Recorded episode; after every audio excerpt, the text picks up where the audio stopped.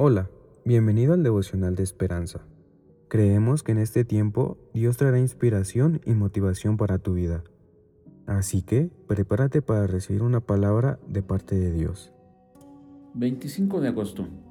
Una buena razón. Primera de Timoteo capítulo 5 versículo 4 nos dice, aprendan primero a ser piadosos para con su propia familia.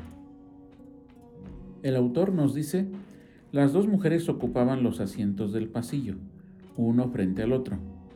El vuelo duraba dos horas, así que fue inevitable ver algunas de sus interacciones.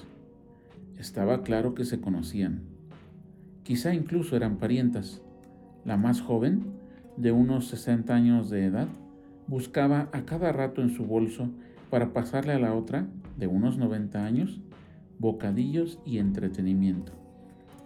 Cada entrega mostraba ternura y dignidad. Cuando nos levantamos para bajar del avión, le dije a la más joven, vi cómo la cuidaba. Qué hermoso. Me respondió, es mi mejor amiga, es mi madre. ¿No sería algo maravilloso si pudiéramos decir cosas parecidas? Algunos padres son como mejores amigos. Hay otros que no son así en absoluto.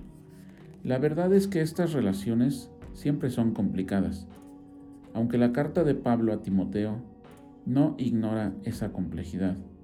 Sí nos llama a poner en práctica la sumisión a Dios, cuidando a nuestros padres y abuelos, nuestros familiares de nuestra propia casa. Demasiadas veces practicamos este cuidado solo si, si nuestros familiares fueron buenos con nosotros. En otras palabras, si lo merecen. Pero Pablo ofrece una razón más hermosa para recompensarlos. Cuídalos porque esto agrada a Dios. Padre, dame gracia y misericordia para cuidar a aquellos a, a quienes me cuidaron. Oración. Mi Señor, te doy gracias porque siempre has tenido cuidado de nosotros porque hubo gentes maravillosas cuidándonos desde nuestra niñez, Señor. Gente de buen corazón, gente proveyendo tiempo, espacio, afecto. Señor, enséñame a ser así.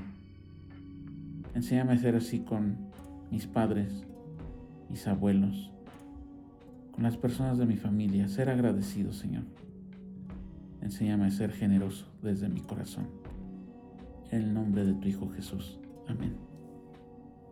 Esperamos que hayas pasado un tiempo agradable bajo el propósito de Dios. Te invitamos a que puedas compartir este podcast con tus familiares y amigos para que sea de bendición a su vida. Puedes seguirnos en Facebook, Instagram y YouTube como Esperanza Tolcayuca. Hasta mañana.